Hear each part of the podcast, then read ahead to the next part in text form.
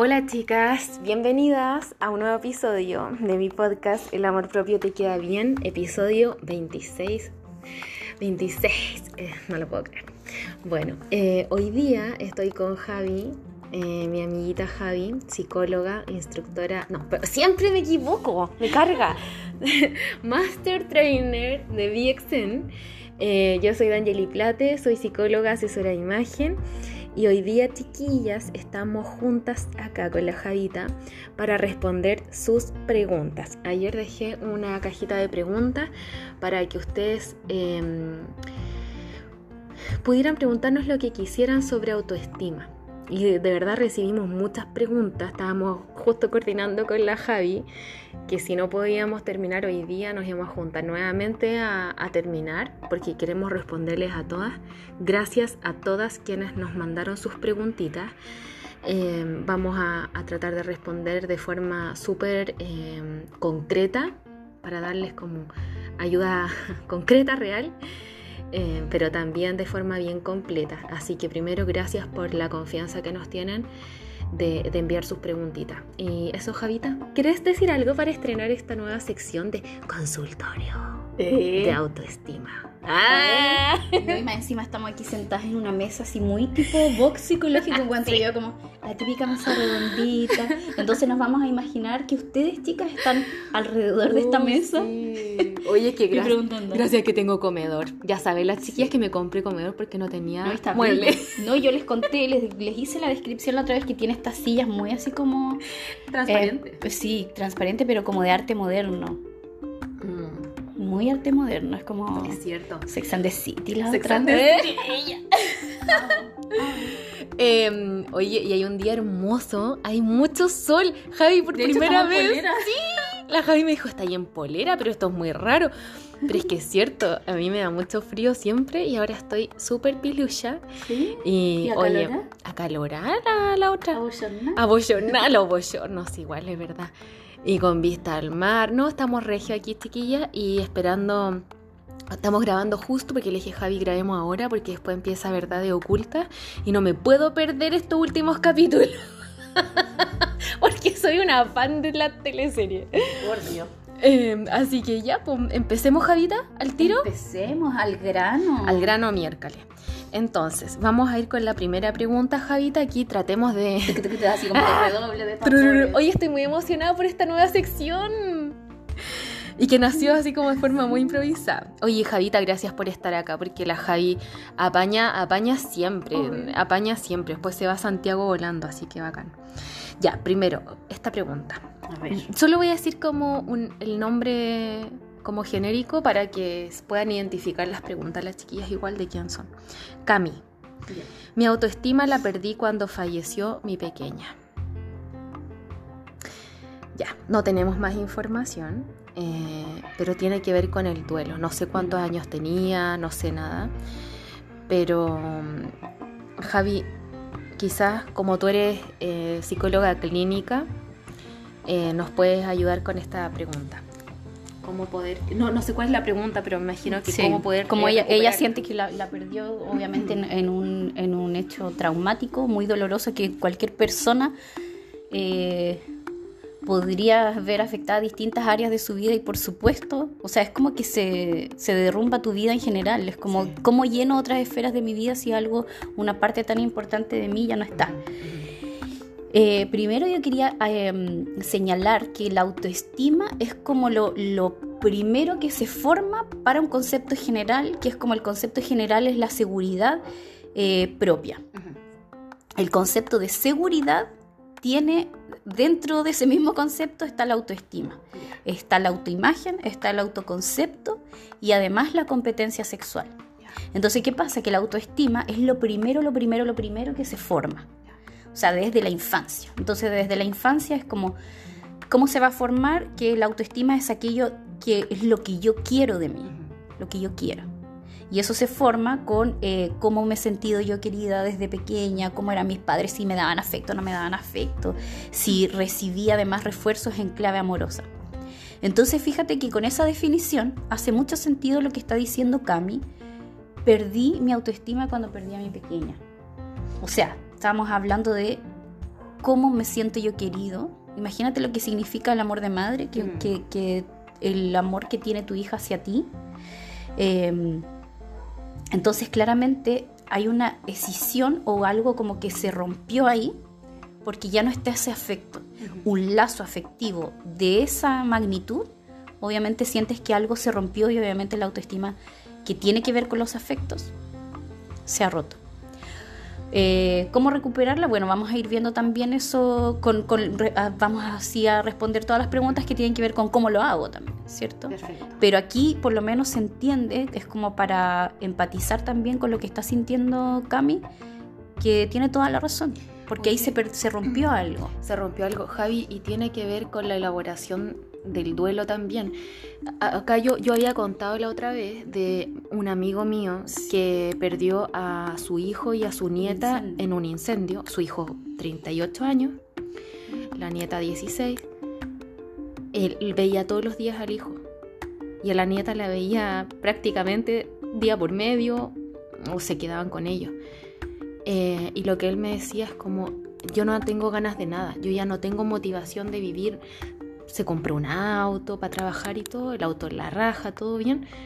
Pero me decía, esto me hubiera emocionado un montón antes, ahora no, nada me, nada me hace feliz, nada me motiva, nada me hace reír.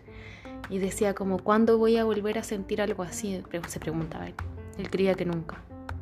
Entonces, como, ¿cómo vuelves a sentir ese como amor por la vida? Eh, esa pasión, yo creo, la energía, es como él se levanta todos los días a trabajar porque es lo que hay que hacer. No hay nada que lo motive. Entonces creo que también tiene que ver con la autoestima porque por él no se arreglaría, por él no se bañaría, Mm. por él no saldría de la cama. Quizá algo así le pasa a Cami. Eh, ¿cómo, ¿Cómo lo hacía, Javi? Bueno, ha- hemos hablado más o menos en episodios anteriores y ahí obviamente hay que hacer, antes que todo, como una elaboración del duelo, obviamente. Eh, y saber que esa persona eh, va a estar siempre en ti, pero la elaboración del duelo hay distintas eh, formas de hacerlo. Pero la forma principal, o por lo menos la que yo trabajo, también tiene que ver con la, la gestión emocional, la gestión de los pensamientos, que era lo que, lo que también hablábamos en esa ocasión que tú dijiste, hablaste de este ejemplo, que es como si, si te vas a martirizar, porque ya el sufrimiento ya estamos de acuerdo que es, es terrible, pero si le- a ese sufrimiento le vas a sumar más sufrimiento, y si yo hubiera hecho esto, y si yo hubiera hecho esto otro, que también lo hablamos ayer con las suposiciones, reglas, es cómo hacer la elaboración del duelo, primero. Y esa elaboración también hay que hacerla en un proceso que implique diálogo interno. Ah, sí. Y ese diálogo interno, ya lo hemos dicho, es un trabajo súper pesado, que es un trabajo eh, cognitivo en el que hay que dedicarse. Yo Entonces- siempre les digo, la terapia creo que es un regalo que ustedes se tienen que hacer siempre que lo necesiten y puedan hacérselo, porque de verdad que es un regalo. Estás invirtiendo en ti. Vamos con la otra pregunta. Siguiente. Isabel, relación madre-hija, ¿puede influir en el autoestima? Obvio. Obvio. 100%. Lo acabamos de decir, o sea, 100%. Em, el apego, que no es el apego que yo les hablaba en otro capítulo, que es el apego eh, patológico. Como de dependencia. Ah, ya, me- emocional. eh, de, de dependencia y de obsesión con algo, porque de hecho una seguidora me escribió y me dijo, ay, pero el apego no es eso, el apego se forma en la infancia. No, sí, yo sé eso. Le dije, Ah, soy psicóloga, así, obvio. ya, estoy hablando de ese apego justamente, del apego que se forma con la mamá y el niño. O sea, la figura de apego en general es la mamá, puede ser otra persona. Sí. Y obviamente que desde ahí ya eh, tiene que ver tu autoestima. po. Desde ahí se va formando de cuando tú eres una guaguita. Dicen Sí. que a los dos meses. Sí. Dicen que a los dos meses. O sea, muy, muy pequeño. Eh, y claro que tiene que ver porque en general la mamá es la persona más eh, cercana a ti, Sí. más donde tú encuentras refugio, eh, donde tú sabes que nada te va a pasar. Y si esa figura de apego no genera un apego seguro, por supuesto que tu autoestima se puede ver eh, disminuida, no puede ser tan sana y de ahí eso te afecta en adelante. Lo que tendrías que hacer en el caso de que tu figura de apego, en este caso tu mamá, no te dé eh, un apego seguro no te brinde seguridad psicológica, que es que tú te sientas, que tú puedas ser tú misma donde estés, en el fondo que no tengas que fingir, que no te sientas ridiculizada, humillada. Es buscar otra figura de apego en tu vida. Si no fue tu mamá o si tu mamá no era una figura de apego eh, sano, seguro, buscar o tu papá o un hermano, una hermana o un profesor incluso o alguien que te brinde esta figura de apego seguro. Eso se puede hacer. Tenemos que estar conscientes de hacerlo, sí, para poder cambiar la figura de apego. Es un trabajo, pero se puede. Sí, sí, pero eso, claro, como la autoestima es aquello que yo quiero y como, como está bien diciendo Dania, se forma desde la infancia y con esa figura de las que eh, como la definición dice, lo que quiero, lo que yo quiero es afecto de parte de mis significativos. Lo que yo quiero de parte de, mi madre, de las personas que, están conmigo, de, en, la vida, de pololos que vaya teniendo. Entonces, si yo em, recibo refuerzos amorosos, en clave amorosa, obviamente eso va eh, generando una autoestima más sólida. Es como, por ejemplo, Em, no sé, el hijo único. Entonces el hijo único, no sé, que todo lo hace bien y que todo para él es, como el rey de la casa, ¿cierto? El rey de la casa, para los tíos es como, hoy todo el niño lo hace bien, ¿vale? Pero por ejemplo, él sale de ese ambiente y es como que, hoy este niño es como tan tonto, como tan, como que no tiene personalidad, o, ¿cachai? Entonces, ahí en ese sentido también hay que ver que pasa al otro lado, que es como el tema de la autoimagen y el autoconcepto. Y ahí también viene el tema social. Y por eso es que a veces es como que esta, la autoestima, cuando uno le pregunta, oye, ¿tú tenés buena autoestima? Eh, no sé, o como que para algunas cosas sí, algunas cosas no. Entonces por eso es que uno habla mejor de seguridad. Porque sí para algunas cosas a lo mejor tienes baja autoestima por todo el, todo el tema de los afectos o porque a lo mejor en tu casa sí tenías mucho afecto, mucho afecto, pero fuiste recibiendo malas eh, claves amorosas de parte de tus parejas, ¿cachai? Que eso fue tan significativo para ti que perdiste tu autoestima. A pesar de todas las claves amorosas que recibiste de significativos. ¿Te fijáis? Entonces, para algunas cosas sí, algunas cosas no. Entonces, ahí es cuando uno se vuelve como. ¿Cómo se puede decir? Como que tienes esa disyuntiva que medio te neurotiza, que es como, eh, a ver, si soy segura de mí misma en lo académico.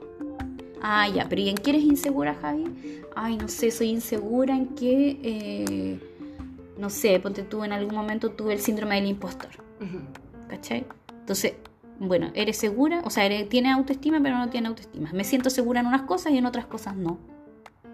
O lo que me pasó, por ejemplo, con el baile. Cuando dije, no, yo ya no estoy para bailar, no tengo el flow que tienen los jóvenes ahora. ¿Te acuerdas que yo te contaba que pasé por eso? Entonces, como, ¿segura para unas cosas? Ah, no, yo me siento segura en jazz, por ejemplo. Ay, ese jazz antiguo ahí me sale. Y bailando así como reggaetón, no, es que no me sale, insegura. Entonces ahí se genera esta como... como que te, te, desorientas, te desorientas a, a, nivel de autoestima. Bueno, sí, no sé, sí, no sé. Pero que se entienda que ahí uno también pasa a otros elementos que conforman la seguridad personal. ¿Cachai? Entonces, es, por ejemplo, otro ejemplo, si yo em, digo, ¿cómo, cómo, ¿cómo sé yo que soy chica? ¿Cómo sé yo que soy chica? Comparándote. ¿Cachai? Sí, po. Y socialmente están, claro, esos agravios comparativos y es como comparándome porque evidentemente soy más chica que el resto. O sea, si yo salgo a la calle todo, o en, en el curso era la más chica, si salgo a la calle se nota que soy chica, se nota. ¿Te fijáis? Ahora, ¿cómo uno trabaja eso? ¿Cómo la madurez, el diálogo interno? Uno logra la madurez con el diálogo interno. ¿Y cómo se nota que yo he trabajado sobre eso y que ya no me es un tema? Porque ahora yo uso zapatillas y me da lo mismo. Antes es que yo, donde yo podía andar hasta en un campo, taco. yo andaba con tacos. Con tacos chinos no, porque es cómodo. Eso era mi, mi, mi tenía mi zapato más sport, tacos chinos, que es ese como que es una plataforma. Claro o taco grueso, pero yo siempre andaba arriba de los tacos, porque para mí era, era, era ser chica, po. Y nadie me puede venir a decir, no, pero es que amor propio, aceptación, aceptación, Javi, acéptate tal como eres, como... Sí, pero eso requirió de mucho trabajo, ¿cachai? No es como que porque te dicen, quiérete, me voy a querer, ¿cachai? Sí. Me decían chica en el colegio, era como, no sé, ah, cuando yo quería ser, quería ser modelo. Yo quería ser modelo y modelo no, como, puta, metro y medio. ¿Te acuerdas cuando yo te conté lo de la revista que me, llamaron y era como, ¿qué hace esa chica ahí con ese? Parece que lo conté aquí en el podcast igual.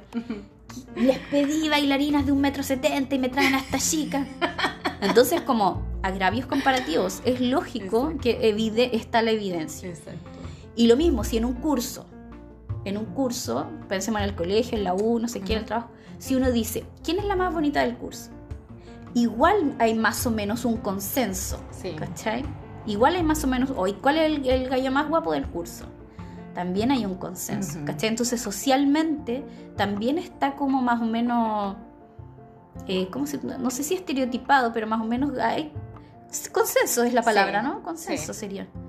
¿Cachai? Entonces como obvio que todo el mundo va a preferir ser más bonito que feo. Obvio que yo voy a preferir ser más alta que chica. Obvio que la gente va a preferir ser más flaca que gorda. Es una cosa también social y consensos sociales, ¿cachai?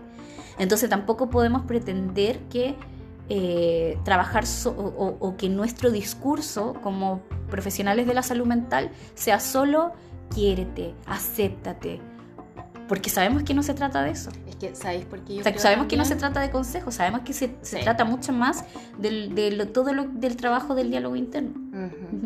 Y porque uno prefiere ser más bonito que feo, más flaco que gordo, más etcétera, porque por, por por los demás más que nada, es como por los comentarios, porque la vida, o sea, no les puedo mentir, la vida es muy dura, si ustedes lo saben, todos lo saben.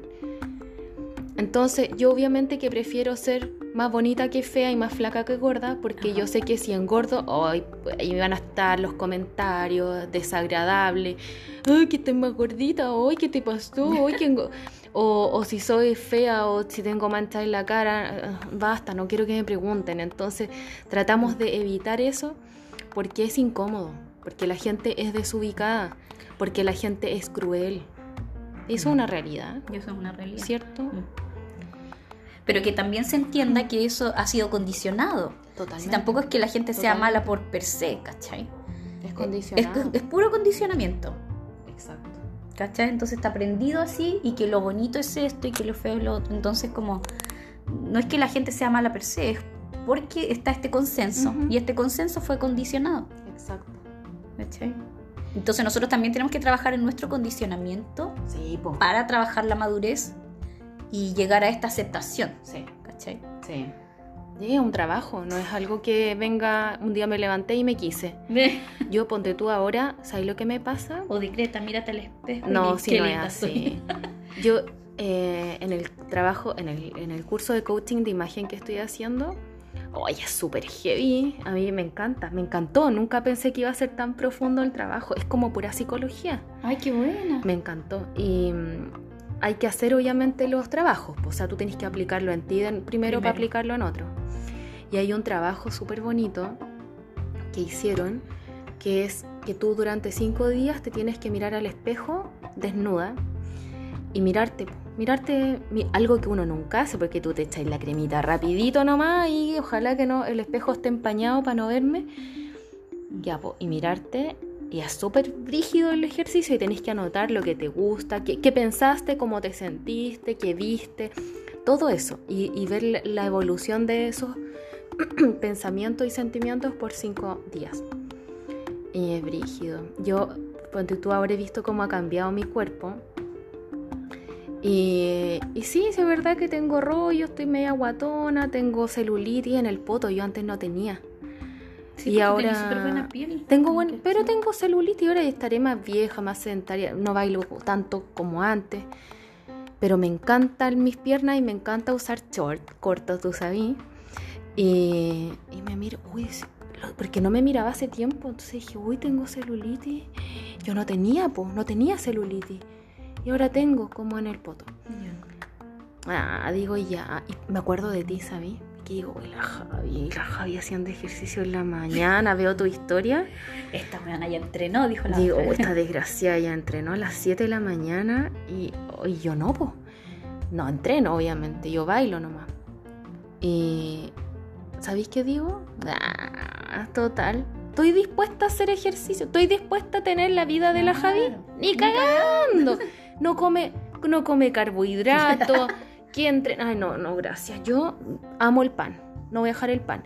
Y no, ¿y sabéis qué me pasa? Que digo, no, no estoy dispuesta a sacrificarme. Eh, no, prefiero mi celulitis, Sí. eh, filo que esté un poco más gorda, guatona. Da lo mismo. Total, gracias a Dios me sé vestir, soy asesora de imagen y hago lo que quiero con mi cuerpo, Exacto. con mis ilusiones ópticas, uso las rayas verticales que justo tengo. Y si me siento más gorda un día, yo sé cómo disimular si es que eso quiero. Y si no, filo nomás. Ya, Pero ahí po. está de nuevo el consenso. Pero como- alguien dijo, alguien inventó que la, la celulitis Sí, po, que es alguien mala, es mal- y que la tiene, Javi, ¿sabes que la celulitis la tiene el 95% de las Pero mujeres? lógico. 96, o sea, estoy en la, en la, ni siquiera en la media, estoy en la mayoría. Y en la curva normal, en la campana de Gauss, está ahí donde está. donde Sí, está. po, y no es, ay, qué tanto, si tengo celulitis. No estoy dispuesta a hacerme un tratamiento de criolipólisis, porque también lo busqué hace un tiempo. Mm, mm. No, chao, sabes que me aburrí. Quiero cultivar mi yo interior y filo. No quiero, en este momento de mi vida, antes sí, lo quería y lo hacía, y dietas y todo lo que tú queráis. Estoy cansada. ¿Sabes que estoy tan cansada, Javi, que es como, no, no quiero, no quiero hacer ejercicio a las 7 de la mañana, no quiero ir a la criolipólisis, no quiero dejar de comer pan. Filo, me acepto así, así soy, me encuentro ya bonita. Pero hay hecho un trabajo para eso. El medio trabajo, pues Javi. Años, años, años de terapia y de autoconocimiento para poder aceptarme. Y si estoy así, estoy así, porque digo, ¿voy a cambiar algo de mi rutina? No. Entonces, acéptate, porque soy pajera. Claro. Porque no voy a hacer los ejercicios que haces tú, Javi. Que me encantaría tener esa energía y esa motivación, pero no soy yo. No soy yo, no, no, qué lata. Prefiero ir a bailar y, y si eso me mantiene bien y sana, bien, si no, ah, filo nomás, qué tanto. He, he hecho un trabajo para eso. Claro. Entonces no me, no me es una tortura como antes. Oye, y tiene que ver con la pregunta que viene ahora, que te la voy a dejar a ti porque tiene que ver con actitud y tú trabajas con la actitud. Importa más, esto es de Jovi, ¿ya? ¿Importa más el peso que la actitud con la que nos presentamos? Nada que ver. Ah. Nada que ver. No, mira, la, la actitud es esta disposición que yo tengo, esta disposición a, es cómo yo me presento en la vida. ¿ya? Entonces, eh, tiene que ver con cuánto me creo el cuento, si lo dijéramos como en, Ujú. en lenguaje coloquial. ¿Cachai? ¿Cuánto me creo el cuento? Y fíjate que la actitud, definida por Kruppers, es como las habilidades más el conocimiento, es decir, conocimiento. Y esto ya el conocimiento también tiene que ver con la terapia, con todo lo que tú haces para ti misma. Las habilidades son las estrategias, y ahí es más, más conductual, ¿cierto? Pero fíjate que la actitud multiplica. ¿Cachai? O sea, tú, tienes conocimiento, tienes habilidades, pero si tu actitud es como yo me creo el cuento, como yo me paro en la vida, eh, todo cambia. O sea, ahí el peso es como pasa a segundo plano. Pasa a segundo plano. Ni, Y- si- ni siquiera segundo, yo creo como que no te- importa. No importa. ¿Qué importa ¿cachai? Es eso? como la ¿cómo se llama la modelo? ¿Qué está? Carla, ¿No? Pero hay una modelo XL Ahí la, tú la ves. No es morena, tiene el pelo así como cast- bueno, pero es muy blanquito, capaz que está pelo teñido. Hay una que es la la- Keverstar que me encanta. Pero ella se para y es como, weón, ¿qué onda esa mina? ¡Wow! Es como que yo creo que para el tráfico. Hay una... Es esa forma de caminar, es esa forma de, enfrentar la vida, es eso de aquí estoy yo. O sea, y yo, eh, de y voy a dar un ejemplo con el peso, porque siempre uno piensa en el peso como al tiro la gordofobia, ¿no? Como la gorda. Pero hay temas también con el peso, si tú estás bajo peso, o por ejemplo en mi caso, bajo la estatura ideal, ¿cachai? Eh, como es chica, entonces como es Claro. chica no puede ser modelo, no puede bailar en no sé qué, pero la actitud, y yo una vez conté que yo una amiga me decía, yo no sé cómo tú mides unos 50 porque es que uno te ve y parece que midieras no sé cuánto, porque uno te ves de lejos, Sí. ¿cachai? Es como eso. Es yo creo, cuánto me creo yo el cuento o cuánto me creo yo estar cerca de mi ideal. ¿Cachai? Entonces, eh, que es algo también que trabajé cuando estábamos viendo lo que te dije yo de esto de la, del síndrome del impostor. Cuando yo me empecé a creer, a desarrollar mi actitud, y, y, y, ¿sabes por qué también me di cuenta? Porque cuando nosotros, por ejemplo, a mí me, me chocan el tema así como de los coach life, así como... Sí. Los, chantas, porque a lo mejor hay coach que son muy buenos. Sí. Eh, pero como hay tantos chantas, como que hay uno eso ya es algo mío que tengo que trabajar de no ser tan meter a todo en el mismo saco, ¿cachai? Bueno, pero yo decía, ¿y qué tienen estos hueones que, que, lo, que sí venden? ¿Y por qué yo que he estudiado tanto y no ven? Y claro, yo no me sé vender. El problema era mío, no era de ellos. ¿Cachai? Porque ellos tenían una actitud muy desarrollada. Y es la actitud de creer que ellos son la raja. Y se creen que entonces uno tiene que copiar eso. ¿Cachai?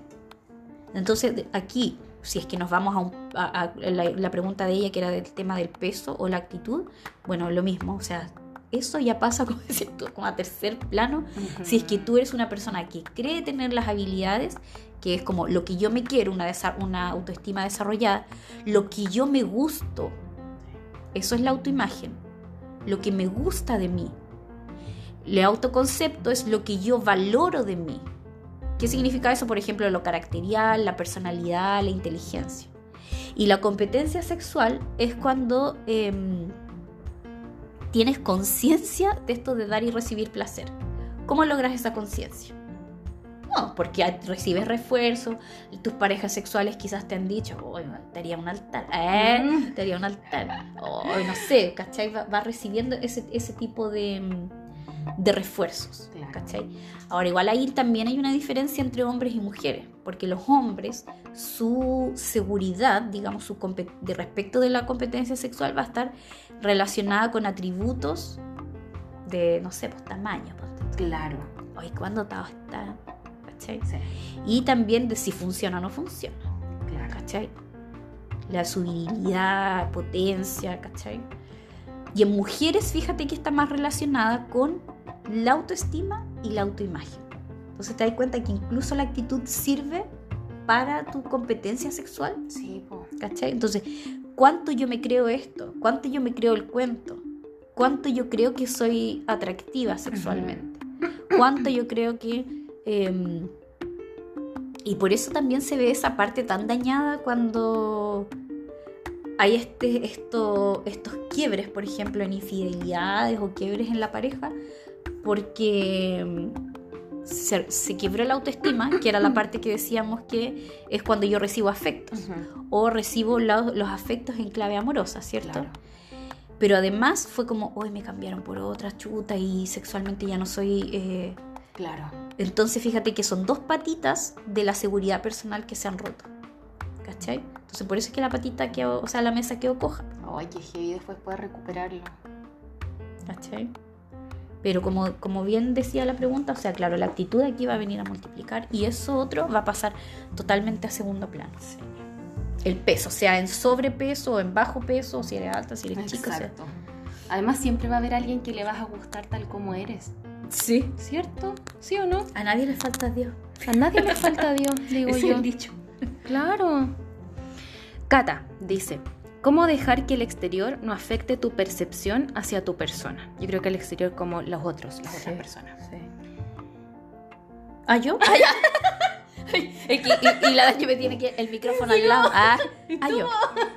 Ah, ya. ¿Cómo era la pregunta? ¿Cómo dejar que el exterior no afecte tu percepción hacia tu persona? O sea, los comentarios de los otros. Los comentarios de los otros. Bueno, ahí de nuevo hay un trabajo de madurez. Ese trabajo de madurez se practica con diálogo interno.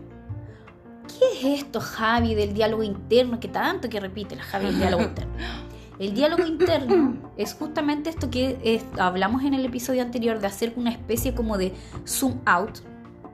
Zoom out es como me pongo fuera de la situación, observo la situación. ¿Qué estoy observando? Esa otra persona está proyectando algo de sí misma, lo está proyectando en mí, esa otra persona no tiene las habilidades, no tiene empatía, no tiene valores, que llega y lanza, es una persona que es súper agresiva. Entonces cuando tú te pones de afuera es como, entonces ¿de quién es el problema? Claro. De la persona que solo critica, de la persona que algo le pasa a esa persona que está invirtiendo energía y saliva o, o escribiendo en el teclado gastodeo pensando en cómo criticarme, ¿cachai? Ahora, decíamos delante que igual esto de que la gente opine o no opine, también es porque hay algunos consensos respecto de lo que es bonito, de lo que es feo, de lo que está bien, de lo que está mal. ¿Cachai? Entonces sí, hay veces que la gente opina. Ahora hay que ver cómo, por qué eso te está afectando a ti. Y ahí de nuevo es diálogo interno, de nuevo me salgo de mí. ¿Y por qué esto me afecta tanto? Entonces a lo mejor vas a llegar a la raíz que en realidad estoy mm, desorientada en lo que yo quiero de mí, en lo que me valoro de mí, ¿cachai? Entonces a lo mejor ahí tengo que ir a la raíz de no, no hacer el ajuste en, en decir, ah, el resto está mal. Porque a lo mejor lo que tengo que hacer es ajustes en trabajar mi autoestima, mi autoimagen, mi autoconcepto, mi competencia sexual, por ejemplo, para trabajar mi seguridad propia. ¿Cachai? Entonces, por eso es que hay que hacer ese zoom out, para ver desde dónde yo voy a trabajar mi diálogo interno. ¿Por qué esto me está afectando? ¿Por qué me afecta lo que dicen los otros? ¿Es algo que yo puedo controlar? ¿Es algo que yo considero cierto? Sí, me están diciendo chica, porque sí, soy chica, ¿cachai? Y porque es algo que a mí me molesta de mí. o por ejemplo, no sé, cuando yo me operé la nariz. Pero para mí eso era un tema cuando uno habla de mejorar, o cómo arreglo esto, cómo arreglo el tema de mi autoestima, de mi autoconcepto, de mi autoimagen, cómo lo arreglo. Porque hay cosas que sí pueden mejorar. O sea, yo por ejemplo lo de la nariz, para mí era un tema. ¿Lo puedo mejorar? Sí, tú tengo, tengo que juntar plata para mejorarlo. Podía, habían muchas vías para mejorarlo. El diálogo interno, hacer terapia, hacer terapia, hacer muchas cosas. Y además, eh, cirugía plástica. Y yo me fui por el camino de la cirugía plástica. Y es válido, ¿cachai? Eh, me molesta tanto que, no sé, eh, como hablábamos también el otro día, si yo fuera más pechugona, mi pololo no me pondría el gorro. Si yo fuera más, tuviera más actitud o fuera más sexy, mi pololo no me pondría el gorro. ¿Cachai? Sí, y sí, y sí. Entonces al final estás poniendo afuera como que tu imagen va a depender de otros. Y no, o sea, tu autoestima, tu seguridad propia. Vamos a hablar de, esa, de la seguridad para que se entienda que están estas cuatro patitas. ¿Cachai? Mm. Entonces, como, y sí, entonces ahí tú dices, ya, analicemos bien. ¿Realmente si yo me pongo pechuga, va a mejorar mi relación de pareja? ¿O es que entonces el problema es que la otra persona es infiel, que la otra persona no es leal? Entonces, hay que hacer los ajustes donde realmente hay que hacerlo. Y para yo tomar esa decisión de qué ajustes voy a hacer, tengo que hacer el diálogo interno, tengo que hacerme preguntas, tengo que cuestionarme, tengo que irme para adentro, ¿cachai? Y eso es un trabajo. Sí, totalmente. Yo creo que eso es un trabajo fundamental, el autoconocimiento que lo hemos dicho en, todos los capítulos. Yo, mm. yo creo que eso, porque tú cuando yo me empecé a conocer y empecé como a mirarme desde afuera, como tú dices, mm. como si fuera una película, como si yo fuera una actriz de una película. Un espectador de la película. Y yo decía le como... Pusiste play. ¿Qué le diría yo a esa persona? Que soy yo en el fondo, pero ¿qué le diría yo a, a esa persona, a esa actriz, ponte tú, si fuera una mm. película? Y, me daba cuenta que yo era súper dura conmigo misma y que yo, si fuera otra persona, le diría otras cosas. Por ejemplo, cuando a mí me molestaba, mi hermano me decía guatona, guatona, guatona, amarga, guatona, amarga. Todo el día, todos los días. O sea, él entraba a la pieza a decirme eso y salía. Cruel. Pero también era como... Después me empecé a como analizar eso y por qué me dolía tanto, por qué si era cierto o no, si era una amarga o no, y que después cosas que se me empezaron a repetir y empecé a analizar y, creo que ahí como que empecé a sanar. Y como ver también por qué él venía a mi vida a mostrarme qué cosa, mi hermano. ¿Qué me mostraba con su agresividad? Em, entonces, si ahora me lo dijeran, lo tomaría muy distinto obviamente a cuando me lo decía él cuando yo era más chica. Bueno, yo creo que eso. Bueno, no, no me quiero alargar más. Bueno, y aparte era, era, un significativo. aparte es alguien mi que hermano, y, a la edad que estaba es como eh, a la edad es como Exacto. el refuerzo en clave amorosa no estaba. Exacto. Sino que alguien que te quiere estaba te haciendo algo. Siempre. Sí, sí, exacto.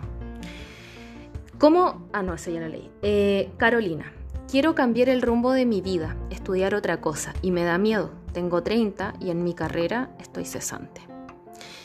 Mira, yo te podría decir, amiga, vos dale. Amiga, vos dale. Por favor, vos dale. De verdad, Carolina. Mira, si tú tienes la convicción de lo que quieres hacer y estás segura de que actualmente no eres feliz y que podrías hacerlo estudiando otra cosa, cambiando el rumbo de tu vida, dale. No sabemos si hay otra vida después de esta. Lo único que sabemos es que tenemos una vida, la que estamos viviendo ahora. Y no te vas a hacer más joven. Mientras pasen los días y los años, te vas a hacer más vieja. Es el momento, es ahora. El momento es ahora. Yo creo que siempre puedes empezar de cero. Si ni siquiera tienes pega ahora, estás cesante porque lo que estudiaste a lo mejor no te permite tener un trabajo porque está muy saturado, por lo que sea, o por último porque no te gusta, estudia otra cosa, si es lo que quieres. Nunca es tarde para estudiar, nunca es tarde para empezar de cero, empezar de nuevo. Nunca tampoco es de cero, tú ya tienes otros conocimientos, experiencia, vida. Yo lo hice cuando a mí me echaron, yo, yo, yo tomé un rumbo totalmente distinto. Yo nunca, si me hubieran dicho, oye, no estudié psicología porque voy a terminar trabajando asesora de imagen, yo hubiera dicho, es que, ¿qué? O sea, ¿qué? No, no te creo. Nunca yo pensé que iba a terminar trabajando asesora y en algo que me hace completamente feliz. Nunca lo pensé. Fue algo que la vida realmente como que me dio como opción y yo la tomé. Y y algo que siempre me gustó, pero no lo sabía. Entonces, date la oportunidad. Eh, date la oportunidad de estudiar otra cosa, date la oportunidad. Nunca vas a perder el conocimiento, nunca te lleva a perder, te lleva siempre a ganar. Y si no lo intentas ahora, nunca vas a saber lo que hubiera pasado. Ayer hablábamos con la Javi y decíamos, uno se arrepiente por las cosas que no hace, pero no por lo que hace quizás como que ahora decir, ay Dios, por ejemplo yo que mandé el mensaje, digo, Dios, mi dignidad, pero digo, ya lo, lo hice. Si, no hubiera sido siempre como, pucha, y si hubieran mandado el mensaje, y si hubiera, y si ya lo hice y ya está, filo. Puedo perder o ganar, pero al menos lo intenté. Y lo mismo nosotros con la Javi, no vamos a contar más detalle, pero estamos en momentos súper importantes en nuestra vida donde quizás cambie el rumbo de nuestra vida. Y, filo, lo vamos a hacer. Es como, escucha el capítulo de Hazlo con Miedo. Ah, escucha ese capítulo, porque ahí yo hablo de eso súper en profundidad y yo te diría, amiga, de verdad, dale, dale, dale con todo, no vas a perder. Y por último, suponte que no te gusta la carrera, por ejemplo. Ya, ya vas a saber que no te gusta, pero igual ganaste experiencia. Siempre uno queda con el aprendizaje, siempre, siempre, siempre. Y nunca te quedes con la duda. No sé si quería agregar algo, Javi. Sí, ahí de nuevo, ahí, lo que está, lo que le pasa a, ¿cómo se llama ella? Carolina. A la Caro, es que está como en baja su autoconcepto.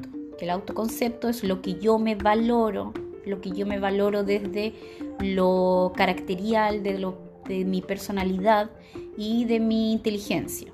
Entonces, desde su personalidad, ella a lo mejor está sintiendo que tiene una personalidad muy miedosa, ponte tú y que mi carácter es como de, no sé, qué sé yo, no... Ay, soy una persona que le doy muchas vueltas a todo, no sé qué, no sé qué. ¿Me la podré? ¿Podré estudiar de nuevo? ¿Podré, cachai? Porque a lo mejor no tengo las capacidades, cachai. Está, está eh, ella ha devaluado su autoconcepto. Entonces ella lo que tiene que trabajar es como volver a, reforzar qué cosas valora de ella y centrarse en lo positivo o bajarle, digamos, la patita a la cosa de, de, siempre ponerle más énfasis a lo negativo. ¿Qué cosas yo he logrado hasta ahora? Mi inteligencia me ha permitido llegar aquí, aquí, aquí. Yo hice esto, esto, esto. Hoy estoy cesante, pero mientras trabajaba, lo que más se valoraba de mí en ese trabajo que siempre me decían, oye, tú tan ordenada que eres, oye, tan, tan, no sé, como estructurada que eres, me encantan los informes que tú entregas, me encanta que, te fijas, empezar a hacer como una, una, una, una retrospectiva también respecto de las excepciones. ¿cachai? Ahí es como ella puede recuperar. ¿Por qué? Porque hay algo que ella sí ha hecho bien en su vida. Cuando ella estuvo con trabajo, ¿qué pasó? ¿Qué funcionó esa vez? Cuando ella estudió la carrera anterior, ¿qué funcionó esa vez? ¿Cachai? Y remontarse a cosas que sí funcionan, porque lo de hoy, que ella esté cesante o que esté en esta duda, es algo circunstancial. Exacto. No es que ella sea una persona inservible y por eso está, está cesante. ¿cachai? Hoy, particularmente, ella está en esta situación. Cuando yo no estaba en esta situación, ¿cómo era? ¿Qué es lo que se valoraba de mí? ¿Qué es lo que yo valoraba estando en ese tipo de trabajos? ¿Qué trabajo es el que a mí realmente me gusta? Ah, era ese, porque en esa pega yo era súper feliz o me gustaba esto, me gustaba esto otro. ¿Cachai? Ir como volver a ese autoconcepto, qué cosas de mis características personales, qué cosas de mi inteligencia me gustan y valoro. Bacán. Nati, hola, ¿Qué puedo hacer para generar seguridad en mí? Porque siento que necesito aprobación de otros. Ah, ¿Voy a responder esto, Javita? Yo sí. la ventana. Siento que necesito la aprobación de otros. Ya, ahí en el autodiálogo tiene que haber esto de. Fíjate la palabra que usas, necesito. Eso es una creencia irracional como eh, necesito ser amado por las personas significativas de la sociedad. ¿ya? La idea irracional ahí está en eso de necesitar, esa necesidad, y lo otro es como la necesidad de aprobación de otros. Significa que eh, tú estás poniendo todo lo que, lo que hablaba Daniel en el capítulo anterior, es como que tú estás poniendo tu felicidad en el servicio de otros, o sea, como casi que uno se vuelve como una marioneta. Yo voy a estar bien si los otros me aman, yo voy a estar bien si los otros me, me dicen que estoy bien o estoy mal. ¿Cómo lo puedes trabajar? Con mucha madurez, o sea, trabajando la madurez, perdón. Y la madurez, ¿cómo se trabaja? Como ya dije, zoom out y empiezo a trabajar en ese diálogo interno. Fíjate que según lo que estábamos hablando de la seguridad propia y que tiene estas cuatro patitas, es como, no sé, como, suponte tú una persona guapa. Las personas guapas son las que más van a tener que trabajar en su madurez. ¿Cachai? ¿Por qué? Porque una persona, cuando el consenso dice que, el consenso social me refiero, eh, que tú vas perdiendo, eh, ¿cómo se puede decir? Como ya no eres tan guapo cuando te vas volviendo más mayor, ¿cierto? Porque aparece lo de la celulitis, aparecen las canas, no sé qué. Entonces vas a necesitar más madurez emocional, más madurez e inteligencia, o sea, como desarrollar toda tu gestión emocional y, cognitiva, mientras más guapo eres, ¿cachai? Porque cuando te, porque ahora, claro, hoy en día, uh, tengo mi autoestima por las nubes, tengo mi autoimagen por las nubes, tengo todo arriba. Pero ¿y cuando me vaya volviendo viejo? ¿Seré igual? Ahí te vas neurotizando, ¿cachai? Y por eso es que vienen todas estas estas estas, estas cirugías o todas estas cosas también con la edad, ¿cachai? Sí. Entonces, eh, necesito que otros me aprueben, necesito que hay que trabajar ahí, eh, no me acuerdo cómo se llama. Nati. La, Nati, tenés que trabajar el tema de las cogniciones. Necesitas trabajar en esos pensamientos que te hacen creer que todo está allá afuera o que tú vas a ser mejor según la opinión de otros.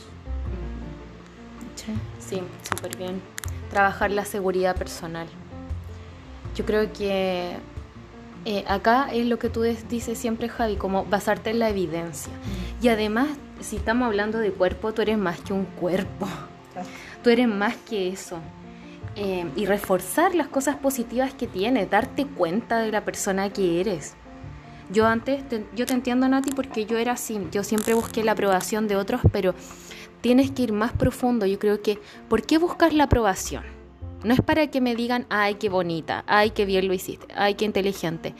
Es porque quizás, yo, yo te pongo un ejemplo, que es lo que me pasaba a mí, buscaba el amor mediante la aprobación. Es como, tengo que ser perfecta y suficientemente buena, suficientemente bonita, suficientemente inteligente, perfecta en el fondo, para ser querida. O sea, mi, yo eh, pensaba que me iba, mientras más perfecta y más me ajustara a las expectativas de otros, más me iban a querer. Pero, y nada más lejos de la realidad, porque además la vulnerabilidad es lo que te hace querible. La gente se enamora de tus defectos. Eh, ¿Por qué queremos a Britney Spears? Me, se me ocurrió ahora. ¿Quién no quiere a Britney? O sea, Britney, tú dices, pucha, pobrecita, 13 años, eh, que no pudo hacer lo que quiso y ahora está media loca, pero pucha, la queremos con sus imperfecciones, su maquillaje corrido, su pelo pajoso, sus locuras, pero es como la hace querible, la hace, la hace cercana, la, uno empatiza con ella. Entonces tú empatizas también con la vulnerabilidad de otros. Pues si veis a otro llorar, es como, ay, pucha, yo pensé que esta galla era súper fuerte, pero no, que hasta aquí lloró y la abracé, igual la sentí cercana. No sé si le ha pasado, a mí me ha pasado que cuando veo gente que es como, que yo admiro mucho, digo, ay, pero ¿cómo es si se las puede todas? Y de repente como que se quiebran o tienen algo como que yo digo, oh, es verdad, igual ella también tiene celulitis, igual que yo, o igual le da pena esto, o nunca es tan fuerte, también tiene esto. Yo la siento cercana y es como y una persona de verdad. Entonces también la gente se enamora de tus defectos. Eh, digo defectos entre comillas, no digo defectos así como, ay, es que es chica, ponte tú, Javi.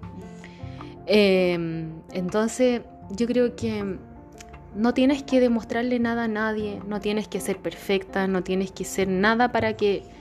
No tienes que ser aceptada por todos, porque ¿qué es eso? En el fondo es como... Y además es como todo nada. Y además que es imposible es imposible. Es muy todo nada. Es muy todo nada y es imposible que tú le des en el gusto a todo el mundo. Y cuando tú sueltas eso, esas cadenas, escucha el capítulo anterior, eh. eres libre. Eres libre. Eres libre, libre soy, te lo juro, porque la entiendo tanto y ahora que ah, digo, no le tengo que mostrar nada a nadie. Sí, pero a veces uno tiene muy segura, tiene mucha actitud. ¿Te acordás de lo que te contaba yo ayer de la pero se quebró una patita. Por ejemplo, en mí, ya, yo me separé en enero, estamos a, fines de mayo. Se quiebra una patita porque yo venía, en la autoestima estaba bien. ¿Por qué? Porque yo recibía refuerzos en clave amorosa de parte de mis parejas, ¿sí o no? Eh, pero algo se quebró ahí que ya los refuerzos en clave amorosa no están. Y está otra patita quebrada, que es la de la competencia sexual, que es como me cambian por otra, me cambian, ¿cachai? O sea, esto a nivel de pensamiento automático es que uno se dice eso. Obviamente yo lo trabajo y todo eso. Pero, si te fijas, ahí está eh, lo que me pasó el fin de semana. Que el fin de semana yo decía, Ay, ya le decía a una amiga, vamos a carretear. Pero yo cero ganas de carretear. Pero yo cuando yo me analizo, ¿y por qué hago esto? Si en realidad las ganas de carretear no están. Y yo me pregunto, ahí hago mi autodiálogo, me miro, desde hago este zoom out, me miro, analizo.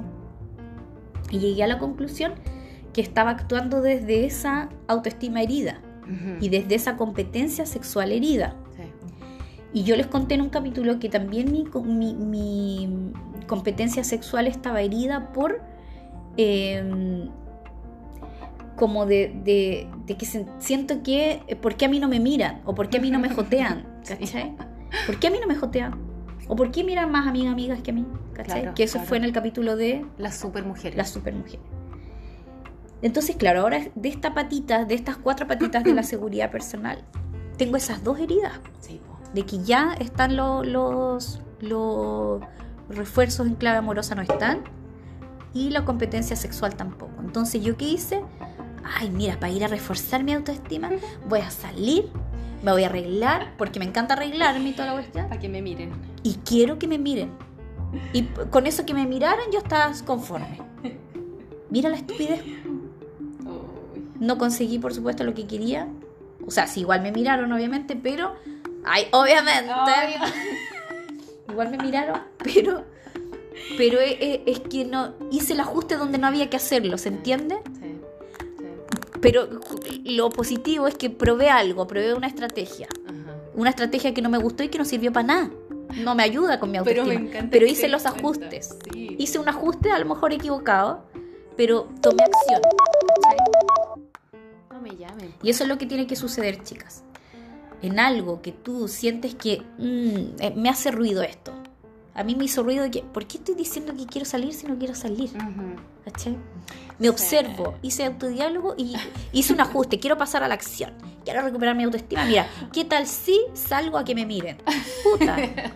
Mala estrategia. Me equivoqué, pero bueno. Quise hacer un ajuste y quise pasar a la acción, por lo menos. Oye, es bueno hacerse estas preguntas. Dicen que uno se tiene que preguntar siete veces por qué. Ah, mira, ya. Siete veces. Entonces, de ahí tú llegas como al meollo del asunto. Entonces, como ayer igual me pasó una situación como, lo he hecho tanto de menos, le voy a escribir. No, pero ¿por qué? No, porque me siento poco querida hoy día. Ya, pero ¿por qué? No, porque me pasó esto. ¿Pero por qué? Entonces ahí dije, ya, ah. filo, no, es porque es el momento. No lo, voy, no lo hice. Entonces, bueno, oye, mira, nos quedan 10 minutos, pero quiero terminar con esta ah, pregunta porque dije que la íbamos a responder hoy día. Ah, ya. Claudita, eh, voy a, es larga. Querida, ¿cómo estás? Aquí te dejo mi comentario más que pregunta. Autoestima, no sé la definición exacta, pero te puedo contar que yo tenía la autoestima por el suelo. Hasta hace poco tiempo, digamos un año y medio atrás. Por diferentes motivos era de las que no se quería, no me gustaba lo que veía en el espejo. Un poco de comparar con otros, no querer sacarme fotos porque me veía horrible, gorda y fea según yo. Hice un cambio en mi mentalidad Bajé de peso, eso hizo que me tuviera que comprar ropa nueva, eliminar lo que me quedaba grande, mirarme al espejo y amar lo que se reflejaba, sacarme fotos, lucirme. No sé si fue bueno o malo el cambio de mentalidad que hice gracias a mi cambio físico, pero gracias a eso logré sentirme más segura, empoderarme un poco más. Muchos lo notaron y me gusta esta nueva Claudia. Mi asesoría de imagen me sirvió aún más y estoy feliz. Te amo Claudita, ella es mi clienta y es una mujer totalmente distinta a la que yo conocí al principio. Quizá mi pregunta podría ser cómo mantener ese amor por uno mismo siempre, porque a veces me autoflagelo pensando en que no soy tan buena para esto o podría ser mejor. Em, ah, ah, ah, perdón. Ya, algo eh, que estoy trabajando y poco a poco viendo los resultados. Aprovecho la ocasión para darles las gracias a ambas, que sé que estarán juntas cuando lean esto. Danje y Javi. De verdad agradezco haberlas conocido. Son grandes mujeres, me hacen reír mucho con su podcast, sus comentarios. Pero sobre todo he aprendido mucho ustedes dos con sus asesorías. Feliz de haberlas conocido. Sigo aprendiendo y aplicando lo aprendido. Ay, que eres linda, Claudita. Te quiero mucho, te amo mucho. Te llevo siempre en mi corazoncito. Esto como que, pregunta que es como cómo mantener siempre eso en autoflagelarse. Es como que ella lo ha trabajado, se siente bien, pero en el fondo su pregunta es como, ¿cómo mantengo esto? Mm, ¿Lo podré, ¿Podré estar así siempre? Hay algo, ahí la pregunta es, algo pasa que tú estás dudando de un futuro. de, y si mañana ya no, no, no, estoy tan así, ¿cachai? Y eh, dentro de lo que ella señala, bueno, hoy día ya aprendieron que eh, autoestima mm, es solo una patita de la seguridad personal. Entonces, la autoestima es lo que yo me quiero, pero ella también hablaba de, em, de esto de compararse con otro y acuérdense que ahí ya están esos agravios comparativos que tienen que ver con mm, lo que yo me, quiero, o sea, lo que, lo que me gusta, perdón, de mí. Lo que me gusta de mí está consensuado socialmente. ¿cachai? Y ella dice que em, eh, algo de, de, de los valores de las competencias, dijo ella, de sus competencias. Sí, déjame leer. Ya, pues eso es autoconcepto, ¿cachai? Es como, ¿qué tan competente soy? Que no soy tan buena. Que no soy tan buena, ¿viste? Eso es autoconcepto, ¿cachai? Entonces, ahí es que uno de nuevo tiene que ir a la raíz a preguntarse qué es lo que pasa. Entonces, ¿cómo lo mantengo? ¿Cómo lo mantengo? Primero, ellas, eh, hay que hacerse la pregunta. Primero porque estoy dudando de que esto no se vaya a mantener, ¿cachai? Y si la vida me va dando pruebas de que, por ejemplo, esto mismo que decíamos, de ir envejeciendo, ya. De ir envejeciendo y cuando uno va envejeciendo, claro que la autoimagen se va viendo un poquito afectada. Eh, entonces a lo mejor ahí va su miedo, supongamos, no tengo idea. ¿Cómo lo mantengo? Con habilidades, eso es conocimiento, o sea, estrategias, con conocimiento, y para eso también están las terapias, escuchar estos podcasts, eh, ir, a la, eh, ir a la raíz del conocimiento también propio. ¿Ya? Y actitud. La actitud multiplica. Sí, O sea, trabajar en su actitud, eso es clave.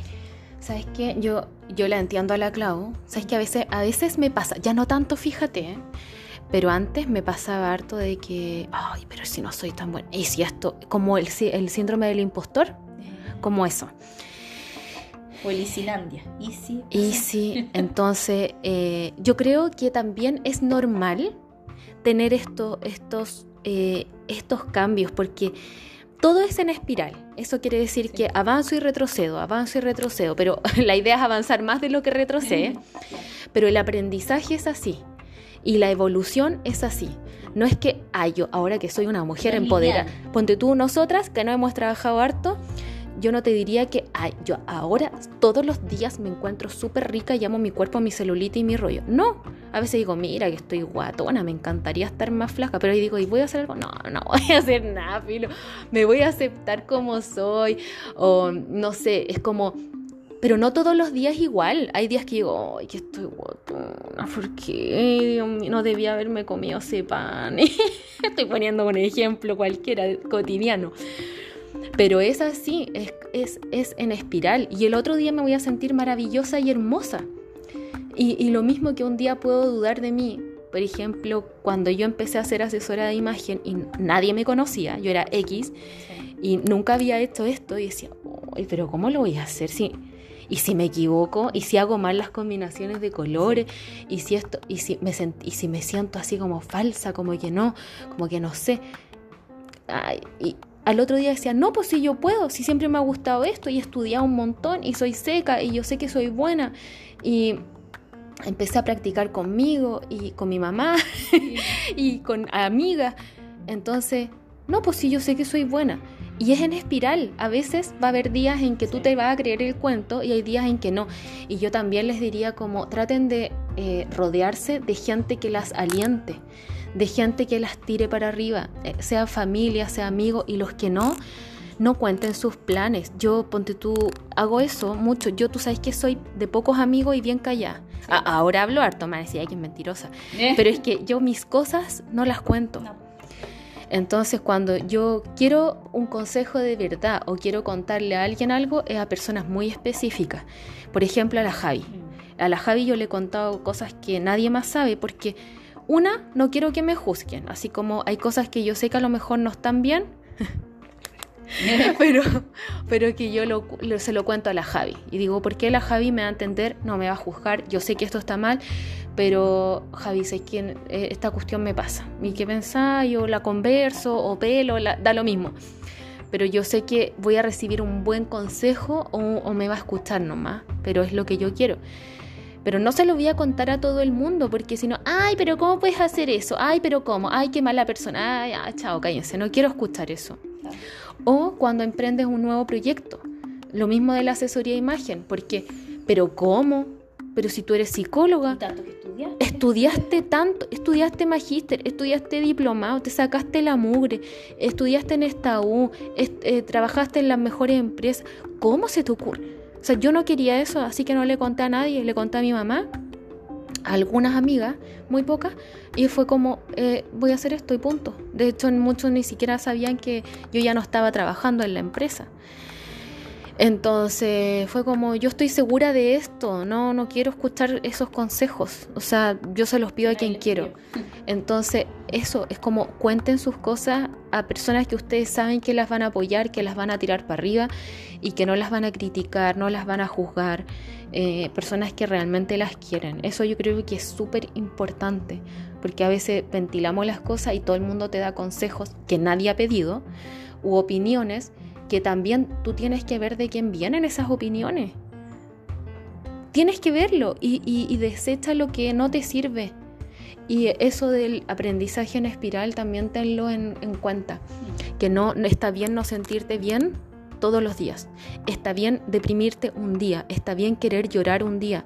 Nosotras lo hacemos, yo lloro mucho, mucho, mucho, me deprimo mucho, mucho porque creo que tengo una personalidad un poco depresiva. No soy depresiva, pero tengo como rasgos que es de llorona, soy triste, me voy mucho para adentro, eh, no cuento mis cosas, no soy tan sociable.